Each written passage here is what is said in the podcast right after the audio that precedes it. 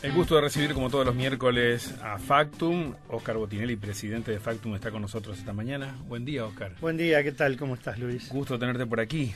A ver, hablemos de Parlamento, cómo ha quedado conformado y a una alta fragmentación le tenemos que sumar una elevada fraccionalización.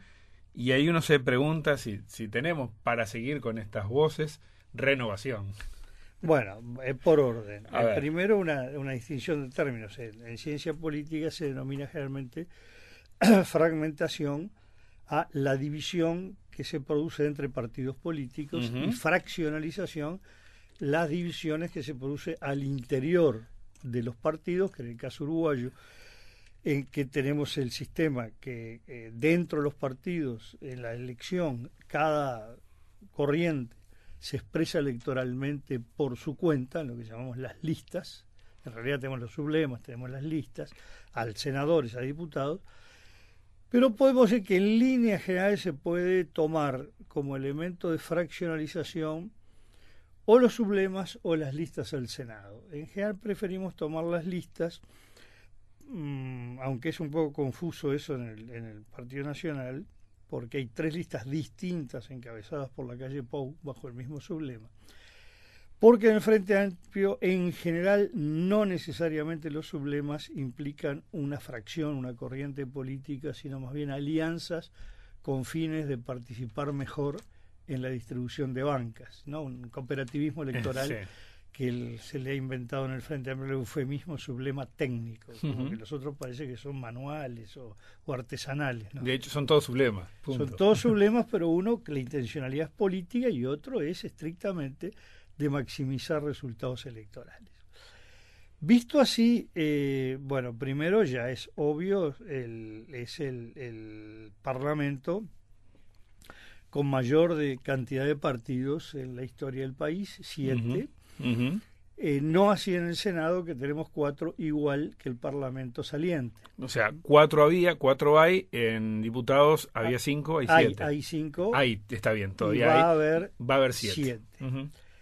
Bien, en cuanto a fraccionalización, la vamos a ir viendo por partido. El, el, Frente Amplio tenemos, y de paso vemos el peso de cada una. Sí.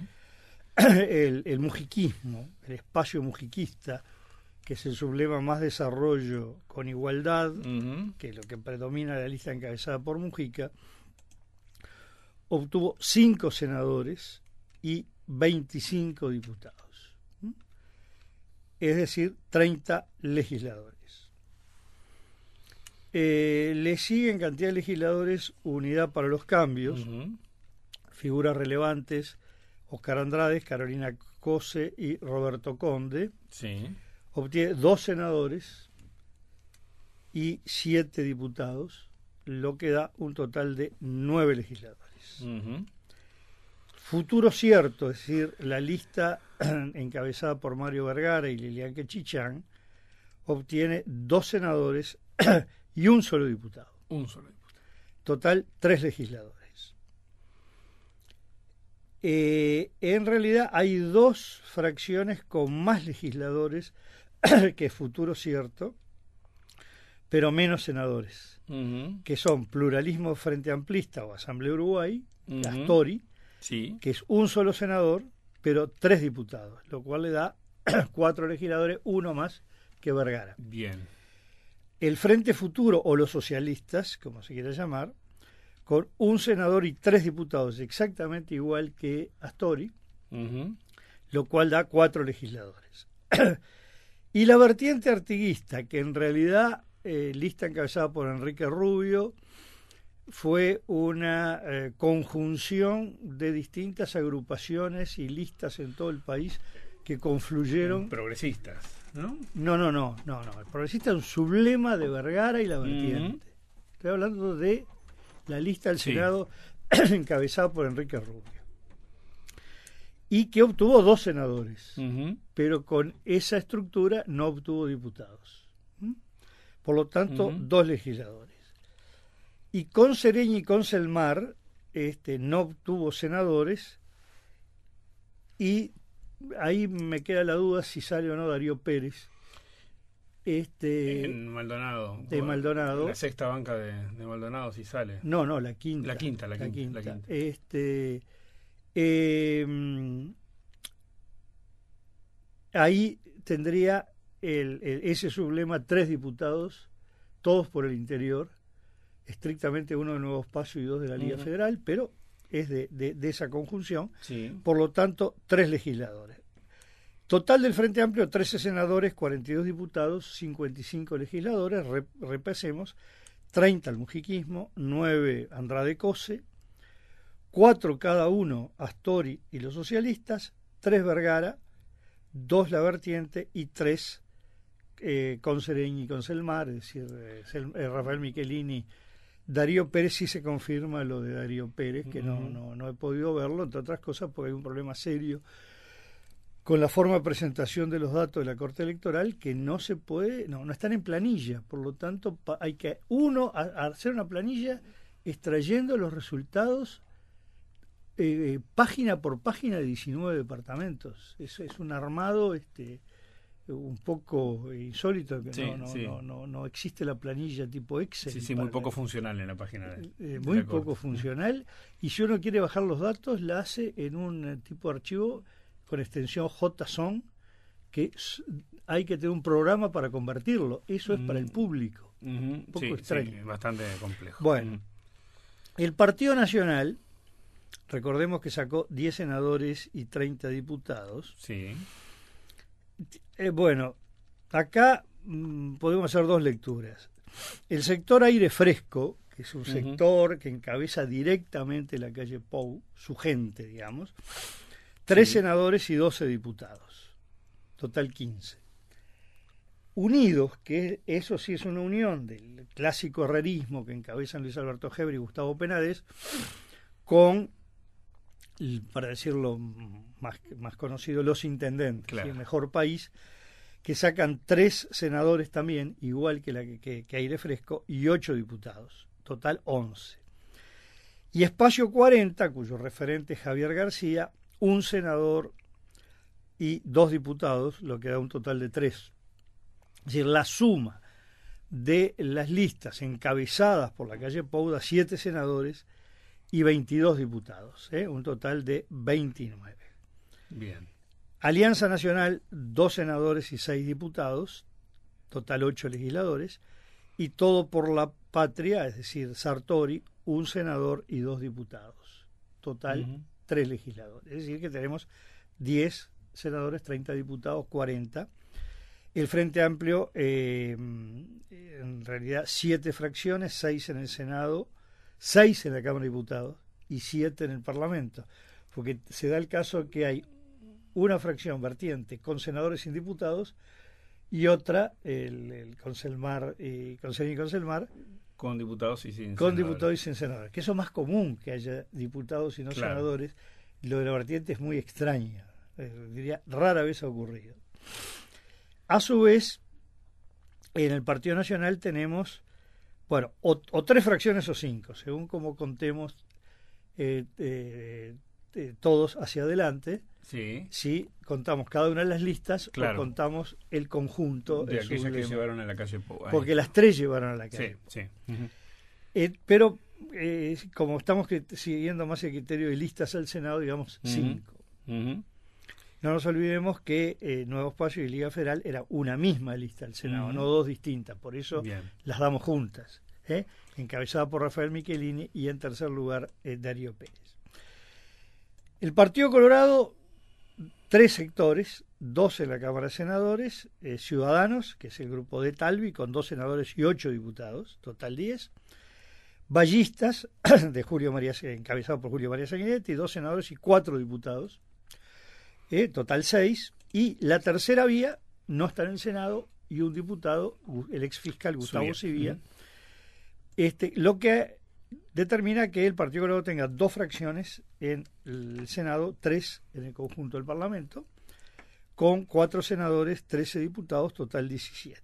Y luego vienen, sí, los cuatro partidos, digamos, sin fracciones, Cabildo Abierto con tres senadores y once diputados, total 14 legisladores, veamos que eh, un dato, eh, dejando de lado el mujiquismo y, comparando fracción contra fracción, prácticamente está apenas por debajo de aire fresco, este cabildo abierto. Ajá. ¿Mm? Está el, grupo más grande es el mujiquismo, sí. luego aire fresco y luego inmediatamente cabildo, abierto. ¿eh? Visto como una fracción, porque eh, no hay duda que tiene un único líder. Claro, está bien, está bien. Está bien. Y luego, bueno, el, Partido Ecologista Radical Intransigente, el Partido de la Gente y el Partido Independiente tienen un diputado cada uno, por lo tanto... Ahí no hay mucho que... No, no, hay mucho que hacer. Este, es interesante comparar que la legislatura que se va, hay eh, en la Cámara de Senadores cuatro partidos y está cuatro. Pero esta que se va tiene 11 fracciones y la que viene 18. 18. ¿Mm? Que, eh, repito, 6 del Frente Amplio. Eh, estamos con 5 del Partido Nacional, 2 del Partido Colorado y los y, y, Cabildo Abierto. Y a nivel de diputados, eh, cinco partidos y ahora pasa a siete, y las fracciones proporcionalmente no aumentan tanto, de 14 a 18. ¿eh? Pero igual, es un, y en la Asamblea General, que la otra coincidía con la Cámara de Diputados, cinco partidos y 14 fracciones, ahora por ese juego que explicamos en el frente, hay siete partidos y 19 fracciones. 19 fracciones. 18 en la Cámara de Diputados, 18 en el Senado, pero como hay una fracción solo en diputados y otra solo en el Senado del Frente Amplio da que sea 19. Entonces, el, el resultado final es que tenemos este más partidos más partidos más fracciones. y más fracciones que las que había este hasta ahora no perdón que eh, me parece que cometí un error porque el Partido Nacional son cinco y el Frente son siete doce eh, 14, no, 15, fracciones en el Senado. no, no, ahí sumé eh, los partidos que no tienen senador. Bien, bien. Es decir, que pasa de 11 a 15 las fracciones en el Senado y de 14 a 18, en la Cámara de Diputados y de 14 a 19 en el conjunto del Parlamento. Es decir, mm. no hay duda que tenemos un diseño completamente distinto. Primero, obviamente, la falta de mayoría parlamentaria en un solo partido.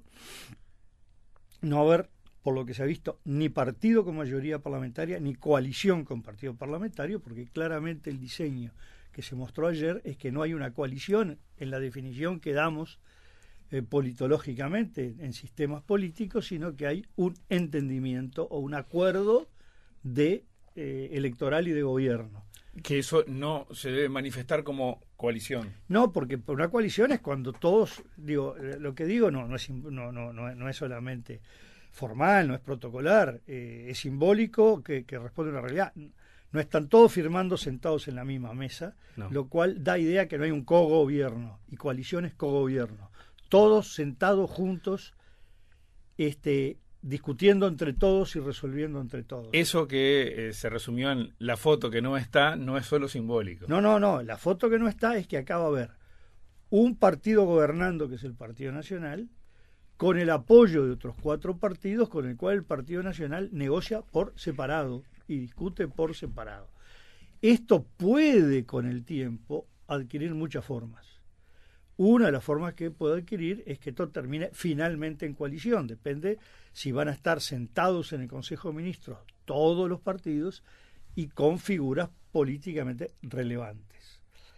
Este, y tenemos entonces un número alto de partidos, pero además un número muy alto de fracciones que da un juego muy alto. complejiza más. El, y complejiza, por lo menos obliga a mayor refinamiento en las articulaciones y particularmente en las articulaciones parlamentarias y legislativas, donde obviamente hay una clave si gana la calle Pou que es la ley de urgencia, y luego la clave, gane quien gane de siempre, que es el presupuesto, presupuesto. y las leyes presupuestales. Claro, pero puede parecer obvio, pero no está mal, creo que este, eh, remarcarlo, ¿verdad? Los acuerdos no son solo, así sean circunstanciales o una cuestión de, de coalición firme, no son solamente hacia afuera con otros partidos, sino con partidos hacia adentro. Claro. bueno, ahí este es una cuestión, por eso lo de las fracciones cobra mayor importancia. Sí, en el caso de, del Partido Nacional de ganar la calle Pou, creo que la fraccionalización inicialmente no es tan complicada, la cantidad. Porque primero el Partido Nacional retoma el gobierno después de, de, 30 años. Eso, eso es un desafío, como tuvo el Frente Amplio en el, después de la elección de 2004. Y es muy grande la hegemonía de quien sería el presidente de la República. Es diferente en el Frente Amplio, donde quien podría ser el presidente de la República no tiene ningún sector específicamente propio que le responda a él, sino haber más aliados o menos aliados y el cómo está desarrollando esta segunda etapa está demostrando cierta dificultad de aceptar eh, fuertes apoyaturas políticas eh, donde eh, hay un juego muy personal de, la candidatura presidencial, ¿no? para, para, para, para poner el, cierre a todo este análisis, ahora, hay una pregunta que te hacía el arranque, Oscar. ¿Hay renovación? Bueno, Ahí queríamos hacer algunos. Eh, eh, siempre hay que discutir qué es renovación. Sí. Eh, por supuesto, es algo nuevo, pero ¿qué, consideramos viejo? Bueno, si decimos, voy a centrarme en el Senado, pues diputados, uno no puede estudiar, normalmente hay más renovación. Es más fácil que entre gente nueva a la Cámara de Diputados que no necesariamente es el símbolo, esto es una renovación política. de La Cámara de Diputados tiene un peso político normalmente menor. Si analizamos el Senado, vemos que hay cuatro figuras sin haber ocupado cargos de gobierno ni parlamentarios. Eh, perdón, cinco, ¿no? Dije. Sí. Cinco. Sí. Amanda de la Aventura, de Vertiente Artista, Frente Amplio, Sandra Lazo del Espacio Mujiquista, Juan Sartori del Partido Nacional y Ernesto Talvi del Partido Colorado, más Irene eh, Moreira de Cabildo, Abierto. Perdón, eh, no, me, equivoqué en decir. Quise decir, sacando a Cabildo Abierto, ah. hay cuatro que serían renovación. Pero los únicos que vienen sin ocupar cargos políticos son Sartori y Talvi de la Vale eh, Ciudil, sí. es edil, y Sandra Lazo, vicepresidenta. Vicepresidenta Frente Amplio. ¿no? Es semi-renovación. Sí. Cabildo, y ahí puse el nombre de Irene Moreira, que era al revés. Si se cuentan los ediles como cargos políticos ocupados, Cabildo Abierto es toda renovación, menos, menos Irene Moreira. sí. Si no, la renovación está dada ¿dónde? En Cabildo Abierto y yendo a la Cámara de Diputados, obviamente, el PERI este, está y el, este, presentando una figura nueva. No así el Partido de la Gente, que es alguien que ocupa una banca. Incluso si vamos a diputados encontramos que, por ejemplo, Talvi es nuevo, mm. pero su otro senador no. las cabezas de lista en general no son nuevas. Si analizamos por edad, estamos viendo que eh, a nivel de cabezas de lista, eh, bueno, el único sub 40 es Juan Sartori. sí. Después, de sub 50, tenemos eh, a Mario Vergara y al propio la calle. Perdona. Vergara no. No, Vergara no. Este, a Oscar Andrade. Oscar Andrade. No, le erré al renglón. Sí. A, Oscar Andrade y a Luis Lacalle Pou. Sí. Después, eh, estoy, hablando de, los tres principales partidos, no, no, de los demás. Después, eh, llegando a los 60, bueno, está Olesker, eh, Talvi, o, este, perdón, pasando los 60, ¿no? Sí. Este, no, yo, acá me entreveré. bueno, me entreveré porque debajo de 40 Sartori, debajo 50 Andrade y la calle Pou, debajo de 60 tenemos a Mario Vergara. Sí. De, entre 60 y 70 tenemos a Olesker, Talvi, Manini Ríos y Larrañaga. Por encima de 70 tenemos a Enrique Rubio y a Danilo Astori y por encima de 80 a Sanguinetti y a, Mujica. Así que borremos lo, anterior. Bueno, lo anterior que hizo un pequeño entrevero. Lo que estamos viendo sí.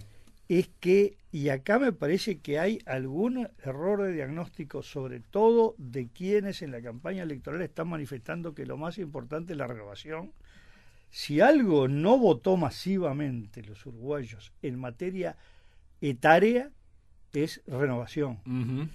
Cabildo Abierto es clarísima renovación política, pero con un líder que acaba de cumplir 60 años. Muy joven para Uruguay, pero estamos hablando de que no es aquello que se borran los viejos, este, y mucho más cuando digo, las, candidaturas presidenciales, sacando la calle Pou, la de los principales partidos, tuvieron de 60 para arriba. ¿no? Entonces, creo que es importante reflexionar que más allá del discurso, el uruguayo no está votando con tanta claridad renovación generacional con la forma en que se dice en los discursos. Tan buenos esos datos. ¿eh? Oscar, la seguimos la semana que viene. ¿Cómo no? Muchísimas gracias.